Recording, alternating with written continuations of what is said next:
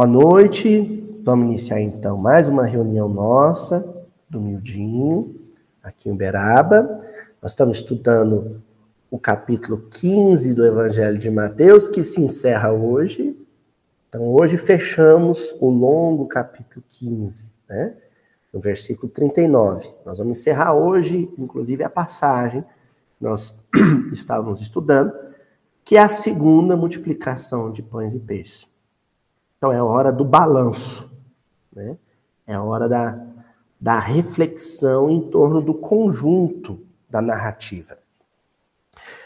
Eu tive que regravar o episódio né, da semana passada, o pessoal de casa já sabe disso, eu publiquei ele ontem, tivemos que regravar, agradecer aqui o pessoal do NEP, que foi super parceiro, porque eles toparam um corujão, eu gravei às 11 horas da noite, meia-noite e meia, e a gente conversando de evangelho, né? gente do Brasil inteiro compareceu, mais de 28 pessoas do Brasil, Inclusive, meu amigo Felipe, mandar um abraço para meu amigo Felipe, que acompanhou de Lisboa, em Portugal. Né? Então, foi possível regravar. E lá eu disse uma coisa para eles. Quando a gente pega um versículo do livro de Mateus, não há garantia autoral de que se trate de algo que Mateus, Levi, tenha transcrito à mão, por exemplo, ou ditado. Não há garantias. Por quê? Nós não estudamos o proto-evangelho de Mateus. Euridice lembra bem disso. No livro Paulo Estevão, você lembra, Euridice, dos manuscritos de Levi? Aquilo fisicamente se perdeu. Aquilo se perdeu. Eram anotações que Levi fez, que Mateus fez, e que circulou ali dentro da comunidade cristã. Mas os, os discípulos e os seguidores de Jesus da primeira hora nunca mantiveram com, com esses textos uma relação imaculada. Isso é cultural. Por quê? A imprensa, inventada por Gutenberg, lá no século XVI, trouxe para o ambiente do livro, para o universo do livro, a autoria o direito autoral. Pessoas passaram a viver de livro. É ali no século XVI, com a da, a invenção da imprensa tipográfica do Gutenberg, que surge o Cervantes com o Don Quixote, o Shakespeare com toda a, toda a sua obra, o Camões com os Lusíadas, a autoria, o cara assinava, esses livros eram pá, pá, pá, impressos, circulava milhares de livros e ele recebia por livro vendido. Antes disso, e aí eu vou antes do período medieval, na antiguidade, a autoria quase sempre ela era coletiva.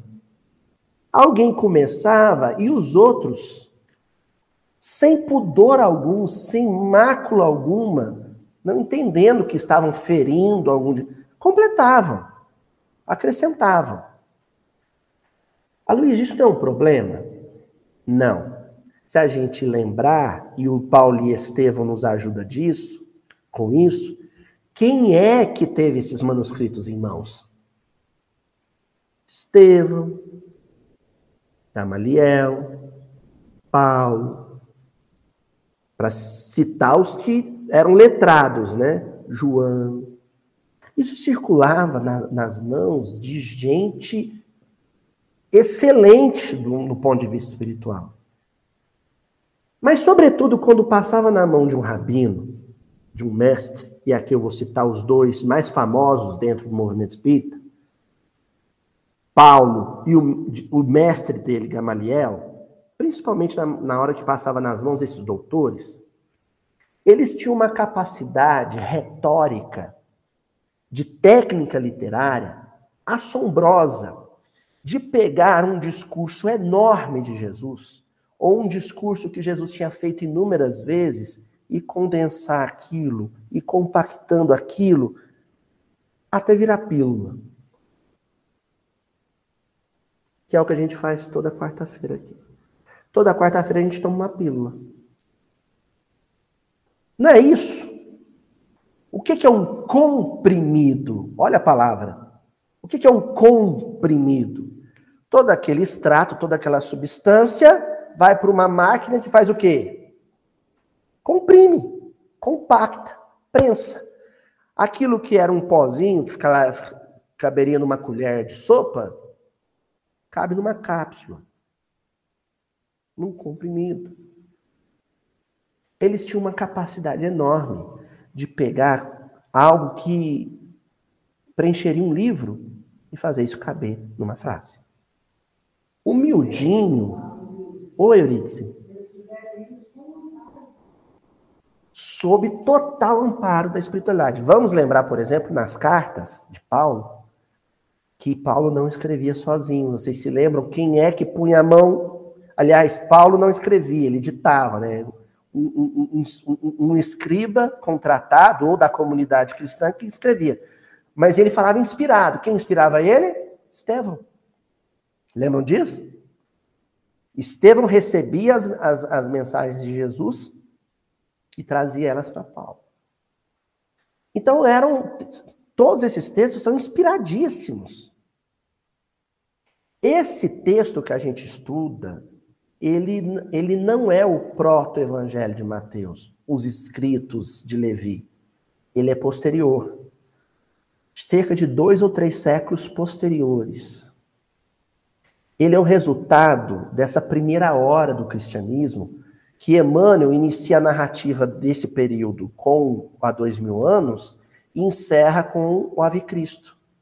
Ali em Ave Cristo está encerrando esse período de ouro, onde você ainda tinha lá no Ave Cristo é, a, a, Brandina, você tinha lá o, o Agora não esqueci o, o pai da Lívia. Me fugiu da memória agora, me desculpe, é a idade que eu tô. Agora me fugiu o nome, né? Então, é, que foi a reencarnação do Emmanuel, gente? Meu Deus do céu. Pai da Lívia. Da Lívia do Ave Cristo. Fugiu agora que, que morreu no cavalete, meu Deus do céu. Eu já fiz palestra dele. Agora mesmo, agora mesmo vem. Enfim, o que eu quero dizer é que até ali é como se a Terra vivesse ainda sobre a influência vibratória de Jesus.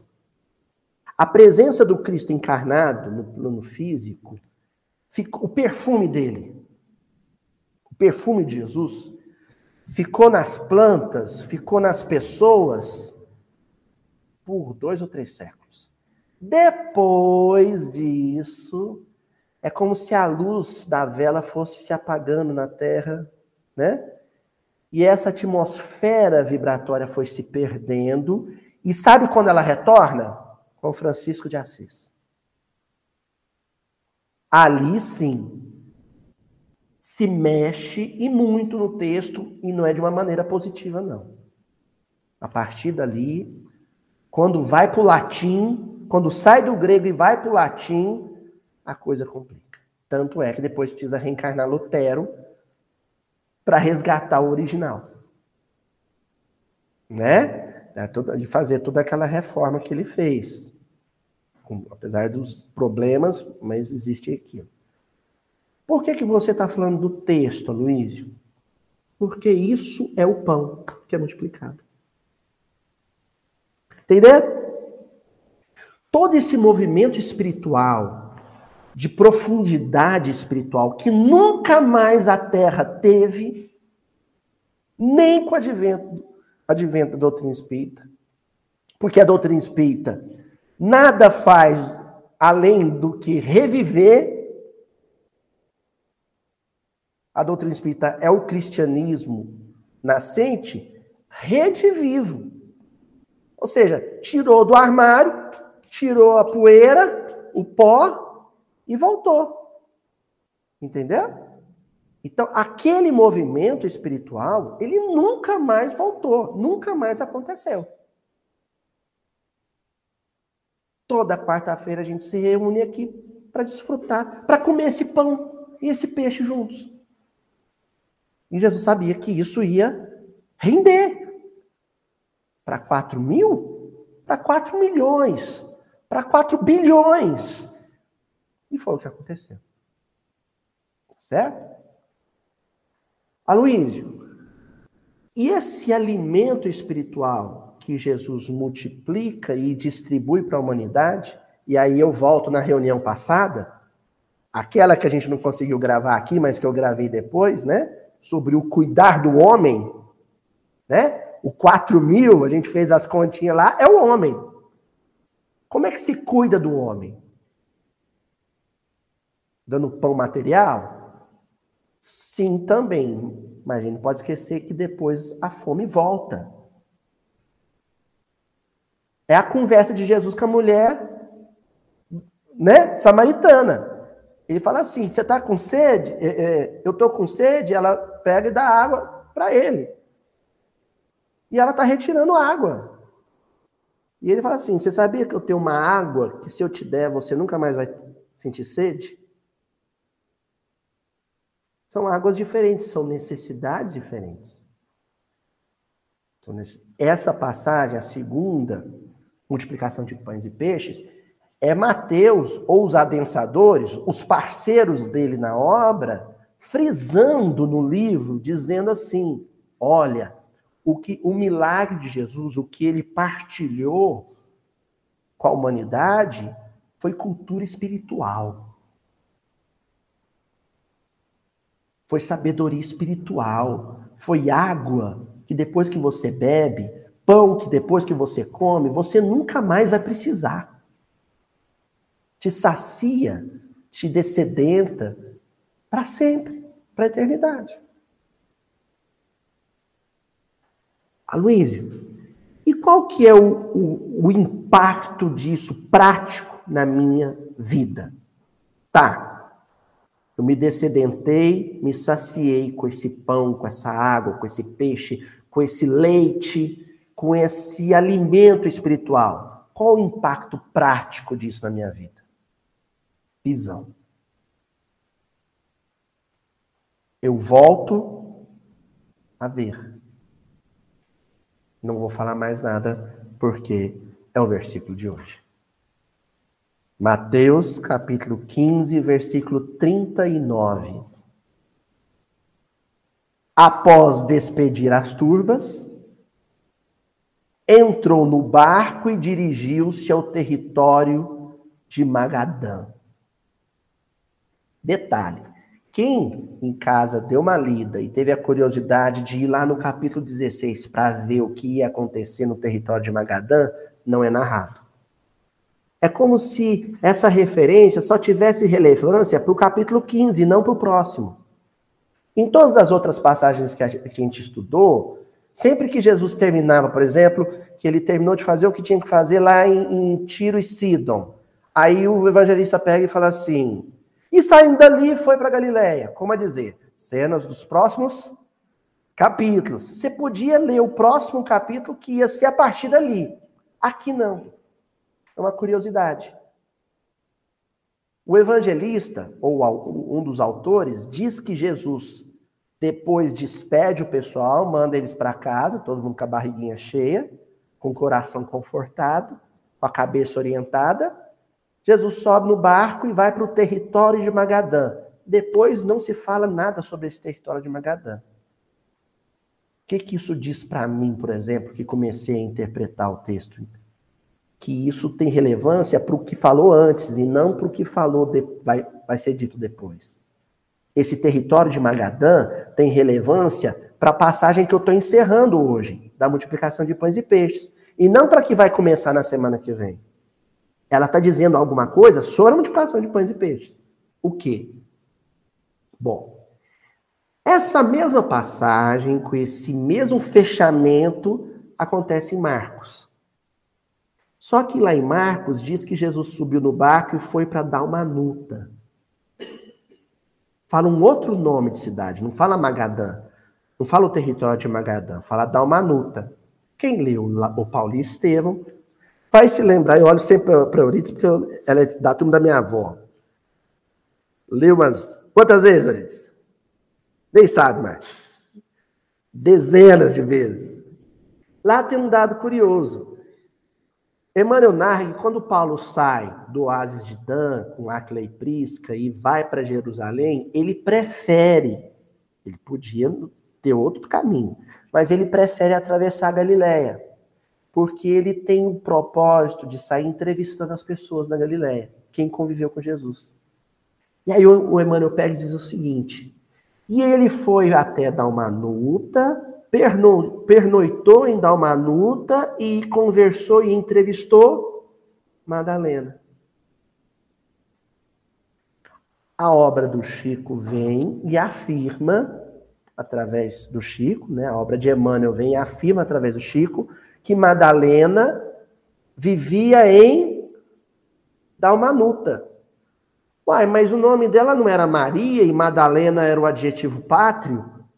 Ela era Maria de Magdala ou, Madalia, ou Maria Madalena, como se fosse Adriano Berabense? Não é isso?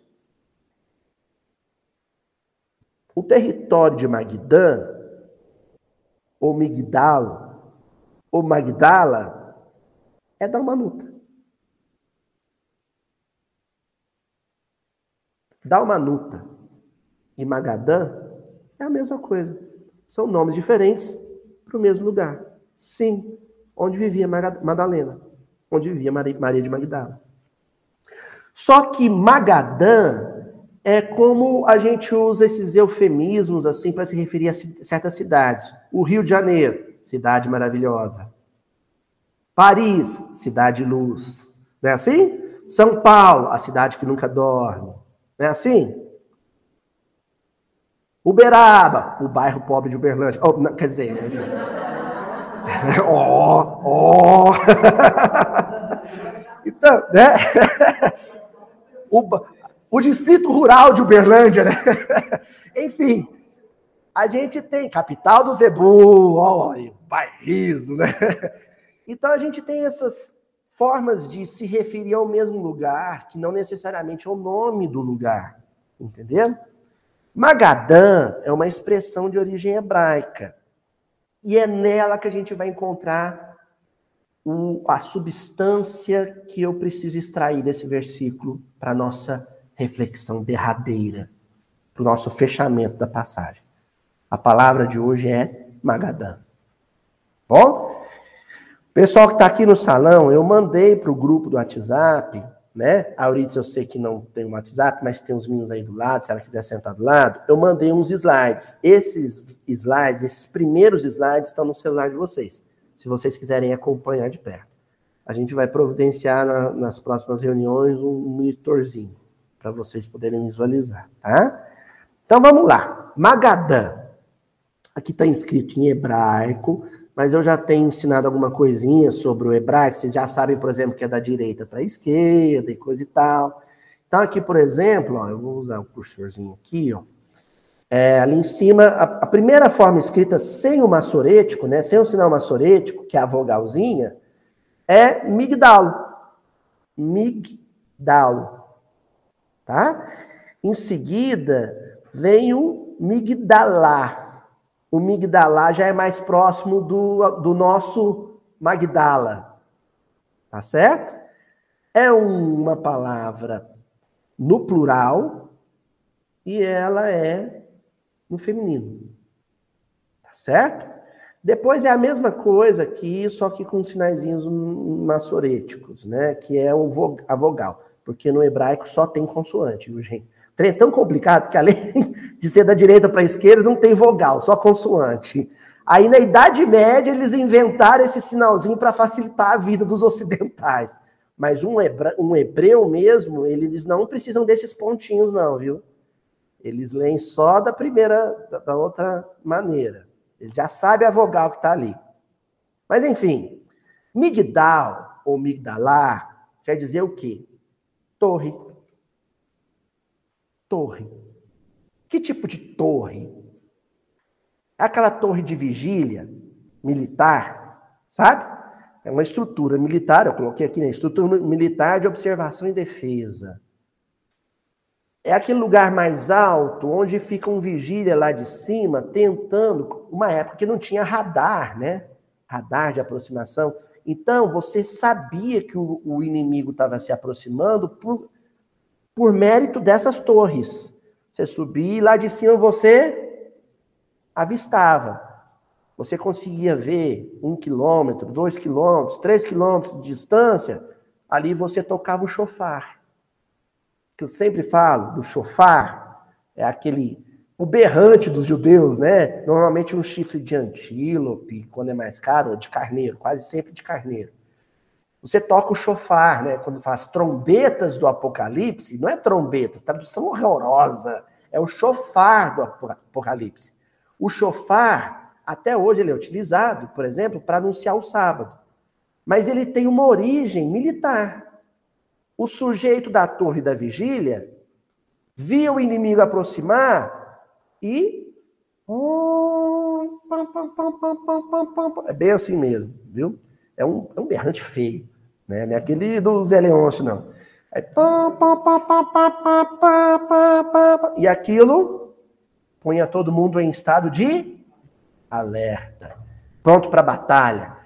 Era além de um sinal para o alerta militar, também uma forma de encorajamento. O judeu, quando escutava o chofar, pegava a lança, o escudo, né? E ia lutar contra os filisteus, na antiguidade oriental. Hoje, ele é um. o chofar ele é puramente litúrgico, só toca nas sinagogas, né? Para anunciar o sábado. E é muito bonito. É de arrepiar mesmo. Quando toca o, so, o, o chofar, lembra muito aqui em Peirópolis, quando o seu Langerton batia na campainha da mesa. Quem foi no Euritos Barçanufo lá em, em Peirópolis, né? A gente ia nas reuniões do seu Langerton, tava aquela conversa errada, tal, tal, na hora que ele batia a campainha na mesa, pim, o centro silenciava. O chofar numa sinagoga hoje é assim. Mas a origem dele tem a ver com essa torre da vigília. Território de Magadã é o território da torre. Ali, em Dalmanuta, que fica ali na bifurcação da estrada que sai de Nazaré e vai para o lago de Genezaré, eu peguei essa estrada. Você sai de Nazaré, quando você está chegando em Tiberíades, que é a primeira cidade do lago, tem uma bifurcação. Aí, agora eu vou matar vocês de inveja.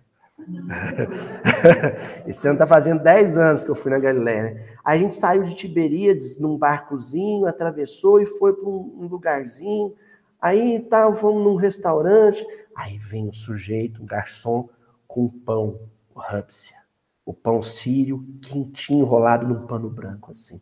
Na hora que tirou o pano branco, aquela fumacinha do pão assado.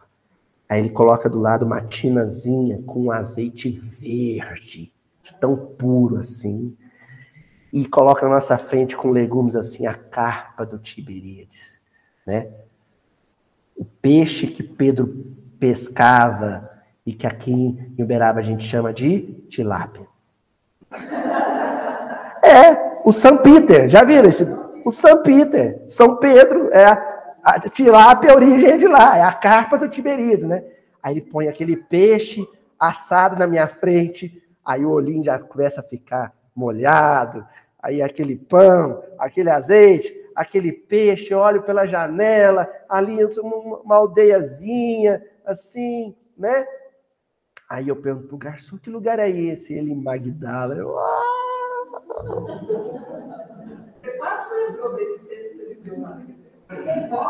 Tava ali. Não se, essa Dalmanuta original, da antiguidade original, não se sabe mais onde ela ficava, né? Porque com o tempo, gente, vai desaparecendo. Mas hoje tem lá uma Migdan né? Uma, uma cidade que, teoricamente, é a descendente da original. Né? O, loca, o local era aquele. Né? Oi? Tem foto dessa viagem. Lógico que tem foto, né? Qualquer dia a gente vai ver umas fotos dessa viagem. Fazendo 10 anos esse ano que, que a gente teve lá na Galileia. E aí, aquele local era um lugar Possivelmente de vigia, porque ali era um entreposto comercial, uma rota comercial. Entenderam? Saía da região da Síria, passava por ali e seguia para o sul. Né? Então ali havia uma torre de vigília. Havia essa torre de vigília na Israel toda, E sabe com quem que os, os judeus aprenderam? Os israelitas, vamos dizer assim, os hebreus antigos, né? aprenderam a, a construir essas torres e utilizá-las com os egípcios.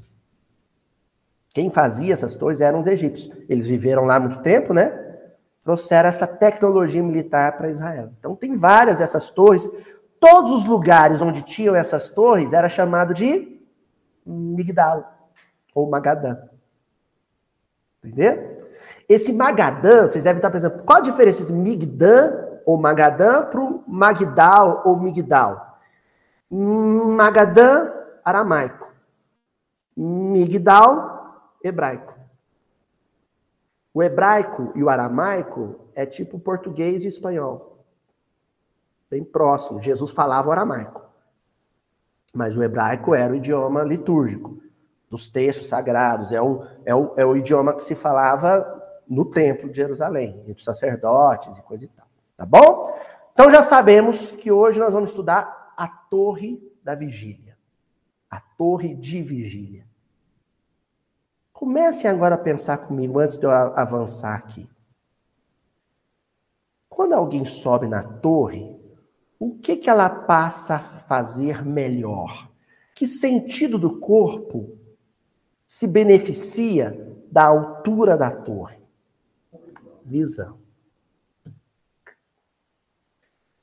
Migdan, ou migdal, vem de uma raiz, uma outra palavra.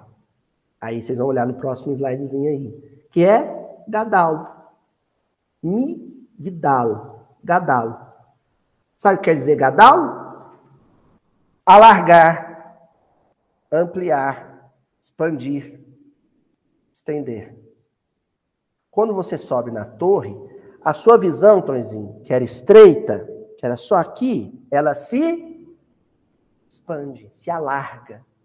Você aqui só consegue ver as paredes do centro. E se subir no telhado? Tonzinho que é mestre nisso. Subiu no telhado, Tonzinho. Você consegue ver o quê? Beraba. E se esse telhado for aqui no alto da Boa Vista, você vê a cidade toda. Não é assim? A visão se expande. Não é a cidade que se expande. O que se expande é a sua visão. E para ela se expandir, você não fez uma cirurgia de catarata ou usou um binóculo. Você só fez uma coisa: subiu. Hum, ah, então vem que esse negócio de hebraico não é tão difícil assim, né? Ah, então. Olha aqui, referência cruzada. Um versículo que, que define isso. Lá, um versículo que está lá em Marcos, né? Então, aliás, em Lucas, perdão. Então Jesus parando, mandou que lhe trouxessem quem? O cego de Jericó.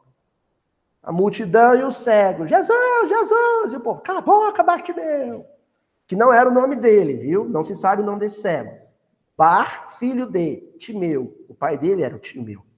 Bartimeu, o filho de Timeu. Só fala o nome do pai dele, mas não fala o nome dele. Cala a boca, Bartimeu, cego de Jericó. E ele, Jesus, Jesus. Aí Jesus para tudo. Então Jesus parando, mandou que lhe trouxessem. E chegando ele, perguntou-lhe, dizendo: Que queres que eu te faça? Algumas traduções, que queres que te suceda? E ele disse: Senhor, que eu veja. É como se aquelas 4 mil pessoas, aqueles 4 mil homens, mulheres e crianças, que a gente sabe que não dá para saber se o número é esse. Com certeza é uma lorota que o Gamaliel ou Saulo contou, mas didaticamente extremamente útil. sabe aquela lorota que vale a pena ser contada? Que é importante para o aprendizado? Aquela mentirinha que é mais importante do que a verdade? factual é os 4 mil. Na verdade, naquela ocasião, Jesus reuniu a multidão e cada vez que ele entregava um pão ou um peixe para alguém, ele estava perguntando para a pessoa: E queres que te suceda? E o sujeito faminto, no olhar, dizendo: Eu quero ver. Eu quero subir na torre da vigília. É isso. Visão. O que que Jesus distribuiu na Galileia, na Palestina, durante aqueles três anos? Visão. Fala, Tonzinho.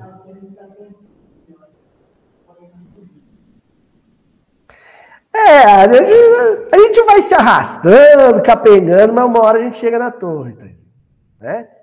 O negócio é que quando você chega lá, você se torna um vidente, um clarividente. Você passa a ver. Aloysio, mas não é ruim ver, porque o olhar da realidade você passa a ver a vida é tão dura, tão difícil. É melhor permanecer cego, não? Calma. Nós vamos ver como é que Kardec, hoje eu, eu só trouxe um, um livro da psicografia do Chico, o resto tudo texto kardeciano. Vamos ver como é que Kardec começa analisando essa questão. Lá na Gênese, no livro A Gênese, no capítulo 2, intitulado Deus, tem um item que se chama a visão de Deus. Eu adoro esse texto por causa de uma música que meu amigo, meu irmão Júlio Adriano compôs, que eu amo de paixão, que se chama Para Ver a Deus. E então, né, isso é bíblico, né? Então verão a Deus, né? Então quem vê a mim vê o Pai. Então ver Deus é alguma coisa muito bíblico, né? É, e aí Kardec pega essa referência bíblica e vai explicar o que, é isso, ver Deus. É um ver físico? É um ver físico. Existe um Deus de barba, né? Um cajado, sentado num trono, que a gente vai vê-lo. Vamos ver que explicação que Kardec dá para isso e como é que isso colabora com o nosso versículo de hoje.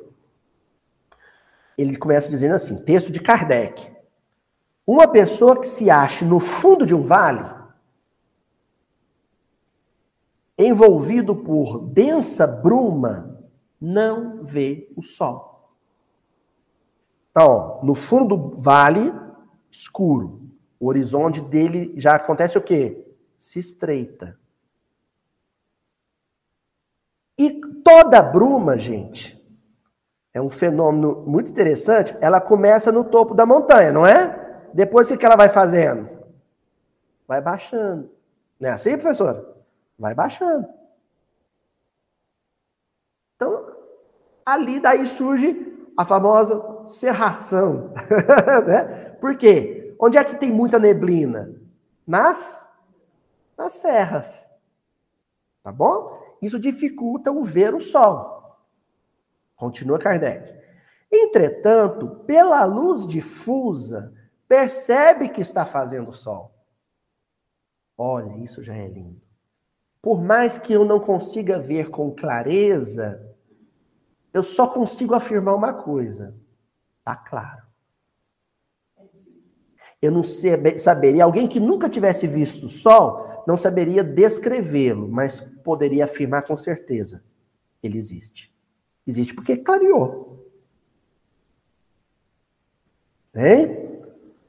Então ninguém está completamente no escuro. Alguma claridade, alguma claridade pode ser percebida, sentida. Alguma claridade vai te tocar os sentidos da alma. Continua Kardec. Entretanto, perdão, se entra a subir a montanha, ó, se começar a sair do fundo do vale e começar a subir a montanha, à medida que for ascendendo, subindo, o nevoeiro se irá tornando mais claro, a luz cada vez mais viva. Síntese: quem mais sobe, melhor vê a luz.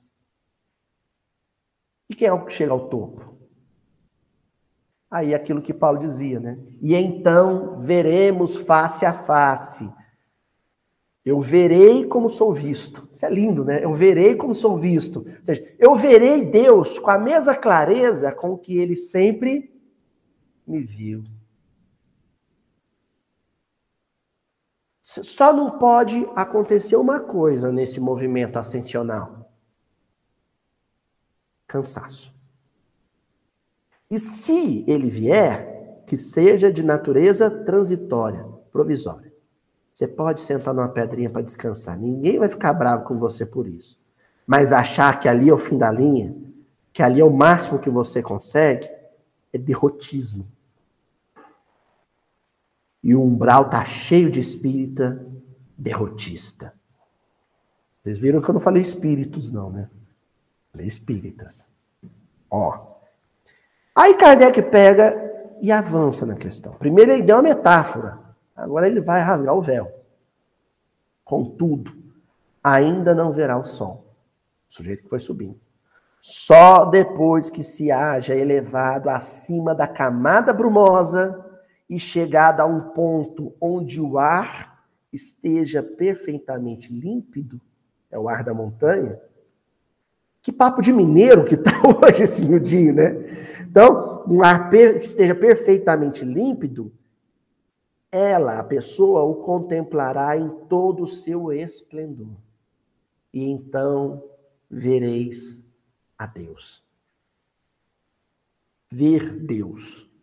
Pega toda essa metáfora, essa poesia, quem diz que Kardec não é poeta, a gente só pensa no Kardec filósofo, no Kardec cientista, aqui é um Kardec, um baita de um escritor, um baita de um poeta, né? Pega toda essa poesia e vamos traduzir. Esse movimento de ascensão que ele cita é um processo de seleção da matéria mental é quando eu me torno, vou me tornando, aliás, cada vez mais seletivo ou mais exigente com o conteúdo da minha vida mental. Quanto mais puro, quanto mais selecionado, igual café, quanto mais selecionado for o teor, a substância dos meus pensamentos, mais claramente eu verei a vida como ela de fato é, ou como ela de fato foi criada, e não como eu penso que ela é, como eu imagino que ela é. Porque a vida em si é pura. A impureza é aquilo que eu projeto sobre ela com o olhar. Isso é subir a montanha. Isso para a torre, da vigia. É, a Luísa ainda não entendi. Dá uma coisa mais prática. Pronto, Santo Agostinho. Questão 919 do Livro dos Espíritos. Simples assim. Chega à noite, faz o inventário. Faz o balanço da loja. Né? Assim, faz o balanço da loja. O que, que é estoque, o que, que vai para promoção, o que, que vai para prateleira, o que, que é venda virtual.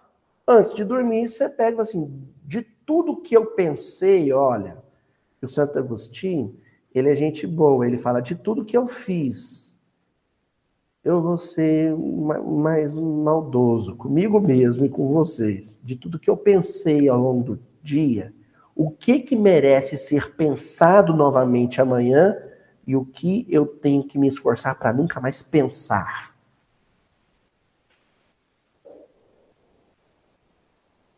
Isso. À medida que os dias forem passando, eu vou perceber isso porque a gente não percebe. Precisa de alguém chegar e falar: Nossa, como você emagreceu! Hoje eu escutei isso. Nossa, como você emagreceu! Eu, é. Porque você mesmo percebe. Alguém vai te dizer: "Nossa, como você anda mais sorridente, como você anda mais com mais alto astral, mais de bem com a vida". É. Na hora que você escutar isso, é sinal de que você está um pouco mais mais para riba, mais para cima, Su subiu um pouco mais por causa dessa qualificação dos pensamentos. Educação, processo autoeducativo com espiritismo é processo de qualificação da vida mental. Processo de saneamento, de asepsia da vida mental. É isso. Isso que é subir para o topo. Bom? Avançando aqui, Revista Espírita, ó, Revista Espírita, outro texto de Kardec, da autoria do codificador, de julho de 1862. É um texto que tem o mesmo título da mensagem do, do Evangelho segundo o Espiritismo, o ponto de vista. A gente fala tanto, né? Ah, o seu ponto de vista, o meu ponto. Ponto. Um ponto, um local, um lugar. De onde se vê. É um ponto de vista. Um ponto a partir do qual se vê. Oi? A ótica, a perspectiva. A ótica, a perspectiva. Se você tem um ponto de vista, se você se eu disser aqui, a gente, nós, quase todos nós, temos um ponto de vista rasteiro, horizontal, é a, o ponto a partir do qual se vê no fundo do vale ou na planície. Agora, se eu disser que o ponto de vista ele é elevado, ah, o fulano tem um ponto de vista sobre a vida elevado. Quer dizer que ele olha para a vida de cima para baixo não de baixo para cima, e não horizontalmente. Ele olha de cima. A partir dali, ele olha. Então, Kardec pega e diz assim: não há quem não tenha notado quanto as coisas mudam de aspecto conforme o ponto de vista sob o qual são consideradas.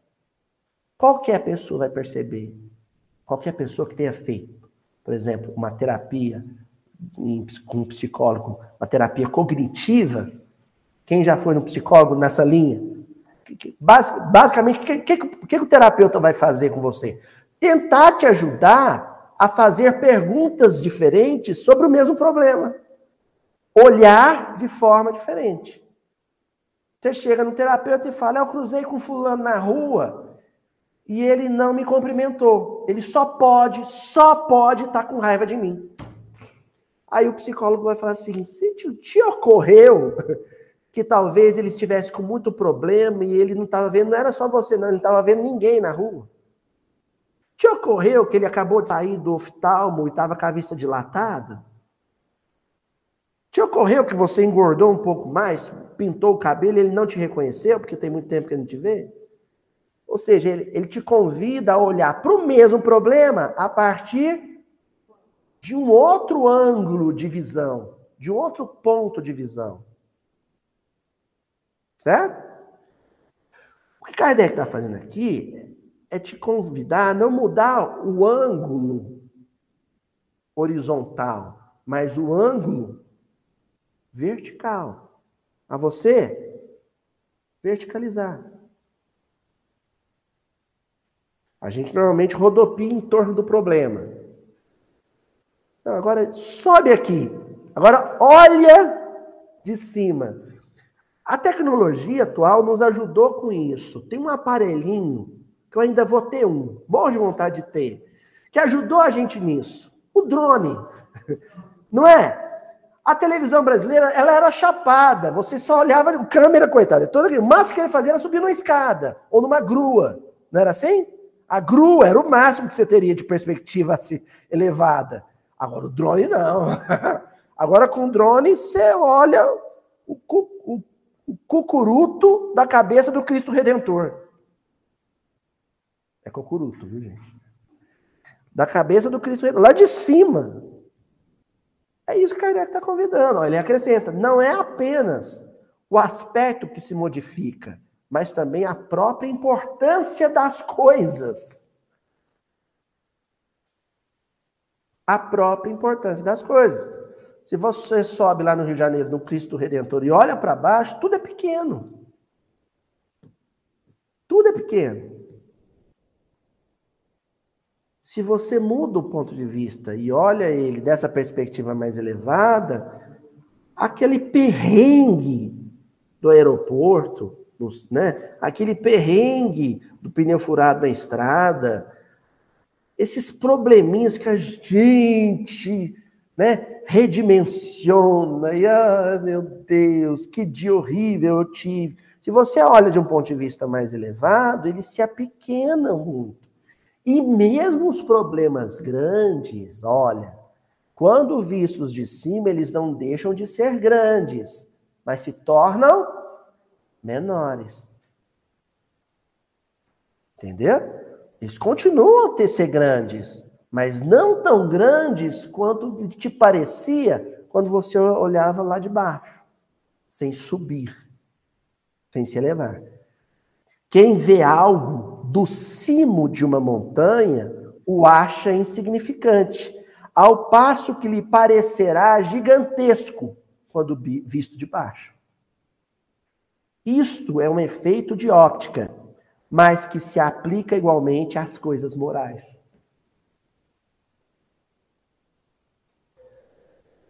Lá em casa agora a gente tem uma regra mas tá ficando começando a ficar engraçado. Eu, eu combinei isso com a Ju. Não importa o que aconteça, a gente reza antes de parar para resolver. Mas assim, as coisas mais patéticas que vocês possam imaginar. Tipo, o mofo do quarto. Como é que vai limpar o mofo do quarto nessa chuva? Ah, olha. Vamos fazer uma prece antes. Pode parecer brincadeira ou até fantasia da minha cabeça, mas eu não sei, eu olho diferente. Parece que flui mais. Parece que aquela congestão, sabe? Aquele engarrafamento de pensamentos dá uma esvaziada, sabe?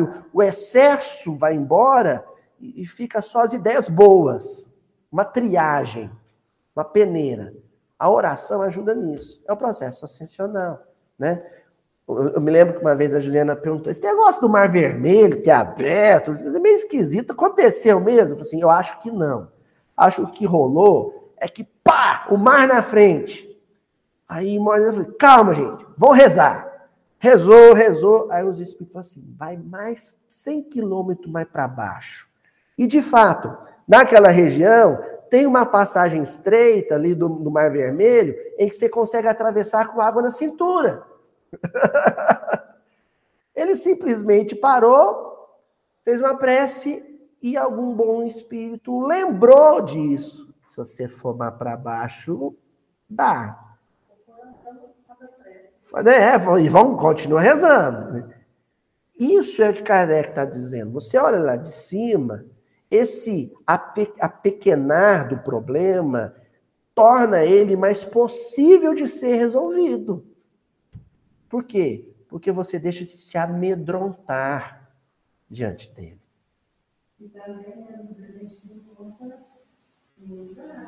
Humildade, bem lembrado, porque nesse processo, né, em que você olha de cima e tudo parece pequeno, você se lembra eu vim de lá. eu vim de lá. Então, aquela visão que eu tinha de mim, superlativa, eu sou enorme, né? E lá você é. A coisa não é bem assim, não. Né? Vista daqui, tudo muda. Ó, espíritas que experimentam. Olha que bonito que ele vai dizer, gente. Isso aqui é frase ah, como é que chama aquilo do, do Facebook lá, né? O que você está pensando? Você coloca lá, ó, espíritas que experimentais decepções, ainda que em pensamento. Deixai a terra por alguns instantes, subi às regiões do infinito e olhai-as do, olhai do alto. Vereis o que elas serão. Decepção. A gente, as decepções, então, são aquilo que a gente mais macrodimensiona. Nossa, se alguém pisa na bola comigo, nossa senhora, como ela pôde fazer isso por mim? Calma aí, espera aí. Olha de cima. É, olhando daqui, até que não foi tão grave. Tem um, um diálogo de, de, do Siddhartha Gautama, o Buda, com Purnas, que era um dos discípulos dele, que acho lindo. Assim. O Purnas quer testar o, o, o Buda, né? Então chega e fala assim: Mestre, se alguém é, xingar sua mãe, xingar o senhor de tolo, falar mal da sua reputação, o que, que o senhor vai fazer? Aí o Buda responde para o Purnas: Eu vou agradecer essa pessoa. Agradecer, mestre? Sim, porque ele tinha a possibilidade de me dar uma pedrada, uma paulada, roubar meus bens, me crucificar, me eletrocutar, sabe? E podendo fazer isso tudo, se ele só falou mal de mim, ah, eu só tenho que agradecer. Entendeu? Sabe o que, o Buda fez? Minimizou. Ele mudou o ponto de vista. A gente maximiza tudo. Tudo é demais, né? E só com a gente, né? Ninguém sofre mais do que eu. Ninguém. Ó, Evangelho segundo o Espiritismo, capítulo 2. Meu reino não é deste mundo, item 5. Aí o texto que a gente conhece, o ponto de vista, que eu acho lindíssimo. É um dos meus preferidos. A ideia clara e precisa que se faça da vida futura proporciona inabalável fé no porvir. Ele começa com essa afirmativa. Ser espírita pode, eu estou dizendo pode, fazer uma diferença danada. Ou não. O que, que eu quero dizer com isso? Que se souber aproveitar, se souber fazer um bom uso, faz uma diferença enorme. A fé inabalável no porvir.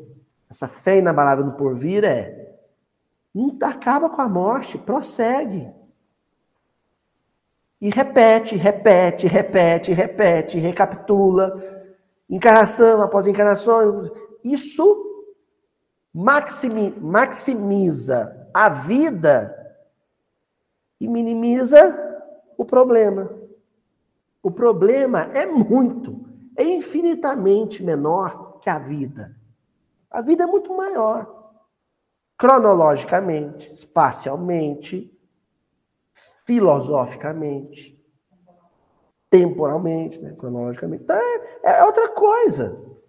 Aí Kardec acrescenta: fé que acarreta enormes consequências sobre a moralização dos homens, porque muda completamente o ponto de vista sobre o qual encaram eles a vida terrena. Muda tudo. Você lê um livro como Paulo e Estevão, gente, se você ler com atenção, quando você vira a última página, você não é o mesmo mais. Você passa a enxergar de outra forma, de outro jeito.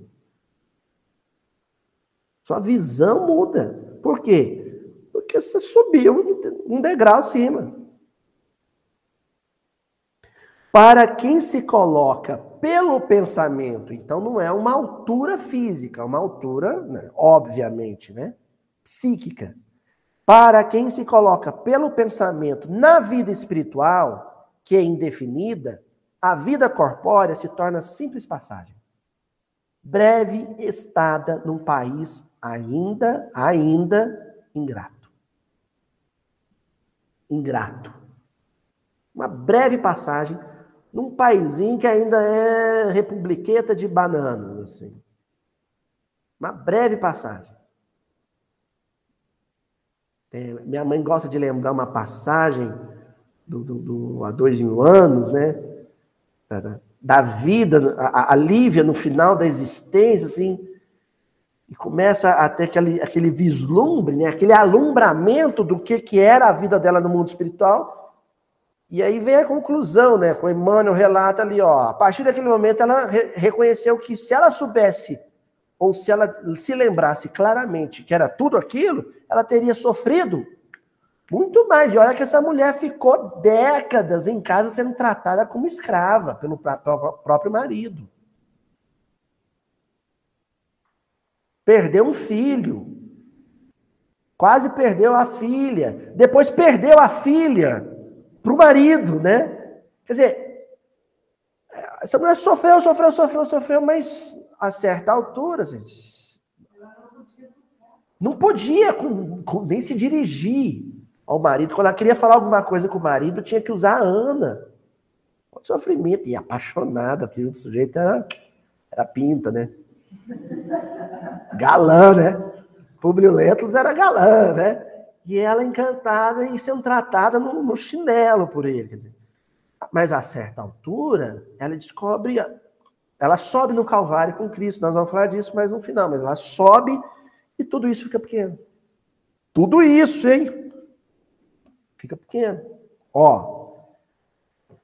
E aí, finalizando o ponto de vista, colocando o ponto de vista de onde considera a vida corpórea, ou seja, a visão rasteira, aqui no chãozão, no lugar mesmo em que ele ainda se encontra, vastas proporções assume tudo que o rodeia. Aí tudo fica grande. A política fica grande. A eleição fica grande. Entendeu? Aí, fica, aí tudo fica grande. Tão grande que te ocupa a vida inteira. Você não pensa em outra coisa. Você não faz outra coisa. Você deixa aquilo te adoecer. Não, entra presidente, sai presidente. Nossa senhora. Esse que está aí já reencarnou, já foi rei, já foi pobre, já foi mendigo, já foi soldado, já foi general mil vezes. Vai ser de novo. Sai um rei morto, rei posto, sai um, entra o outro. Relaxa, relaxa, né? Keep calm. Porque as coisas é lógico que eu não estou falando de, de, de, você, de irresponsabilidade com a vida, não é isso. Eu não estou falando para que você é, né, a, a, a dona Joana, fiscal da Receita, ela vê uma inconsistência de um negócio lá, não, a vida é muito maior que isso, passa, né? Nós não estamos falando disso. A tia Adriana é professora, o, o menino tá lá botando para quebrar, né? O Francisco, é Francisco não, quando é o menino tá lá na escola botando para quebrar. Ela, tá bom, ele vai evoluir, deixa. Não é isso. Isso seria irresponsabilidade. Se você seria leviano. Não é isso. Você faz o que tem que fazer, você faz o que tem que fazer com seriedade, mas você só não faz isso aqui, ó. Você só não arranca os cabelos da cabeça. Né, César? Né? Às vezes a gente só não arranca os cabelos da cabeça. Né? Segura aqui na minha blusa. Ó, suba ele, porém, a uma montanha, morro alto. a propaganda. Suba ele a montanha e logo bem pequenos lhe parecerão homens e coisas. Homens e coisas. Porque assim, os homens, para a gente, ou é a melhor pessoa do mundo, ou é a pior pessoa, ou é Deus ou é demônio. A gente não consegue equalizar. Sabe? Para que as coisas e as pessoas se ajustem ao tamanho que elas realmente têm. A gente e as coisas também. E quando eu falo coisas, pode ser um tumor na, na bexiga, pode ser uma conta bancária. A gente sempre dá para aquilo um, um tamanho maior do que devia. Ó, Agora a mensagem, que essa mensagem é linda demais, eu recomendo veementemente que vocês leiam em casa. Quem puder, não é difícil achar nem na internet. Ó, do livro Cartas do Coração, uma autoria, um texto do Agar, um espírito ditou muito pelo Chico, capítulo 12 da primeira parte, de mais alto. Olha o título, de mais alto. Lá do alto. E ele começa assim: Contempla a vida de mais alto, para que te não falte na estrada a luz do grande entendimento. Contempla a vida do alto para que não te falta, sabe o quê? Entendimento, lucidez, bom senso, capacidade de gestão de crises. Para usar um termo meio né, moderno, né? Gerir crises. Não é assim que o pessoal fala? Assim? Enfim, isso é o que a psicologia contemporânea chama de inteligência emocional, né? O Daniel Goleman, John Goldman, que é psicólogo americano, inteligência emocional. É você ser capaz de lidar com o problema com maturidade, sem birra, sem escândalo, sem sapatear. E a gente faz isso, a gente acha isso tão feio que o menino no supermercado que pediu um Danone, a mãe falou, na volta a gente compra, né? Isso é tão cretino, eu faço isso com o Chico. Na volta a gente compra, né? Outro dia eu passei na porta da Vivara, a propaganda, aquela joalheria no shopping, caríssima, o Chico, pai, olha aquele relógio, na volta a gente compra. E prosseguir com ele. Né? E vai você nunca compra. Você vai por outro rumo, outro lugar e nunca compra, né? Então, a, a, a, gente tem que parar de fazer o que o menino faz se você não compra. O que, que ele faz? Birra. E não é que a gente faz birra, velho, marmanjo, e a gente dá birrinha com Deus. Deus me abandonou. Né? É birrinha, faz bico. Não, ele não, não deixou meu filho passar no vestibular. Não gosto mais de Deus. É isso. Não é? Ó, quantos problemas e quantas dores poderiam desaparecer de imediato se aprendêssemos a ver? Hum, de imediato, quantos problemas e quantas dores desapareceriam se eu simplesmente aprendesse a ver? Se as lutas ressurgem multiplicadas e dolorosas, sobe a eminência de tua fé e observa os companheiros da viagem humana acima da discórdia e da agitação. Né? O pau quebrando, né? O circo pegando fogo lá embaixo, mas você está pairando acima e olhando lá de cima. É aquele sujeito que está lá no, num calor de uma guerra lá na Ucrânia e está calmo lá da Cruz Vermelha e socorrendo, fazendo o que tem que fazer. Calma. Porque ele consegue essa autonomia em relação ao meio. Essa autonomia psicológica em relação ao meio. O meio sugere outro, outras coisas, o meio sugere desespero, o meio sugere demência, loucura, e você resiste com calma, serenidade, bom senso, Ó, ó, ainda da mesma mensagem. Repara de mais alto a criatura que passa tirando pedras e espinhos ao lar dos seus irmãos. Examine da torre de tua compreensão. Oi? Oi? Ó, examina da torre de tua compreensão os quadros aflitivos da senda e reconhece, reconhecerás que o mundo e os semelhantes constituem a nossa casa e a nossa família, pedindo a bênção do auxílio e o bálsamo da piedade. A torre da tua compreensão. ele definiu, ele definiu o versículo de hoje. Quando Jesus pega os discípulos, sobe no barco e vai para território de Magadã, ele está propondo à humanidade inteira que faça o quê? Vá para o alto da torre da compreensão e de lá olhe para as pessoas com piedade. Do chão duro de Jerusalém, agora é matador, agora é de, sabe, dá um nó na garganta. Eu sou empolgado, hein, gente? Do chão duro de Jerusalém, a massa inconsciente via em Jesus o grande flagelado.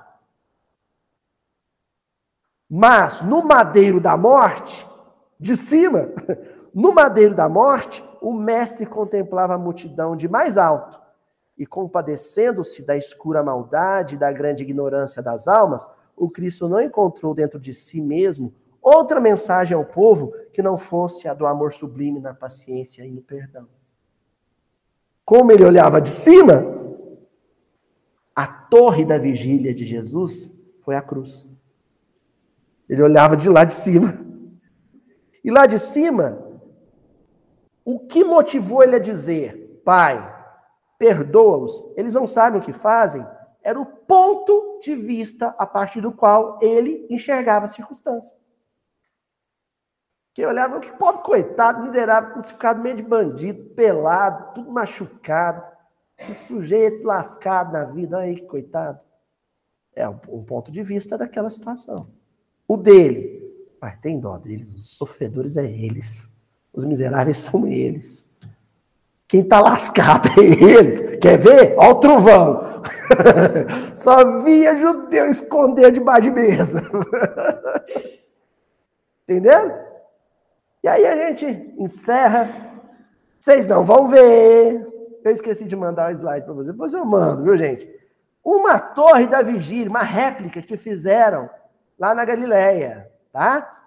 Detalhe, a torre aqui, depois quando vocês virem, né? Ela parece pequena, mas é porque ela ainda era feita no topo de um, uma montanha, de um pico. Então dali você via tudo. Né? Eu esqueci, olha só, olha os espíritos soprando as coisas aqui do meu lado. Oa! Mas aqui, eles estão me lembrando, eu me esqueci de pôr aqui. No livro Paulo Estevão, o, o capítulo precursor, perdão, no livro Boa Nova, o capítulo precursor termina com João e João Batista no alto dessas montanhas, e o, o de Campos fala assim: que Jesus mostrava o horizonte, os montes, o Maguido, o Tabor, né? E falava, falava alguma coisa para o João Batista. Aí Humberto Campos falou assim: parecia um general, ó, torre da vigília, parecia um general mostrando o campo de batalha para o soldado, o seu imediato. Devia ter posto esse trecho aqui, mas vocês vão lá e leem. Tá? Ali, ó, essas torres da vigília são ali de cima. Quem aqui, vamos ver, quem gosta de Velho Testamento, vai lembrar de um personagem do Velho Testamento, minha mãe eu sei que gosta desse sujeito, desse profeta, e que é o cara da torre da vigília. Rabacuque. Tem, tem, tem igrejas protestantes que se chamam Torre da Vigília, já viram isso? É isso, por causa eh, do Rabacuque, né? Lá no, no, livro dele, no capítulo 2, versículo 1, eu encerro a exposição hoje assim, ele diz assim: Por-me-ei na minha torre de vigia, colocar-me-ei sobre a fortaleza e vigiarei para ver o que Deus me dirá e que resposta eu terei à minha queixa. Rabacuque 2, 1. Rabacuque. É só lembrar de biscoitos, cookies. Rabacookies. Ai, hoje eu tô demais. tô hilário. Você sobe de lá, né? E aí você, olha só, ele dali, ele se sente seguro. Porque ele passa a ter visão. E quando ele tem visão, ele se torna, sabe o que de Deus? Íntimo. Passa a ver o que o Cristo fala para João que era imprescindível. Comunhão, lembra no Boa Nova, Euridice? Comunhão com Deus. Eu reclamo e ele responde. Mas aí a conversa ela é em outro nível. eu vou estar elevado. Quando ele disser o que quiser dizer, eu vou saber ouvir e acolher e acatar. Tá bom? Vamos fazer nossa prece, então. Deus abençoe. Abraço para todo mundo na internet.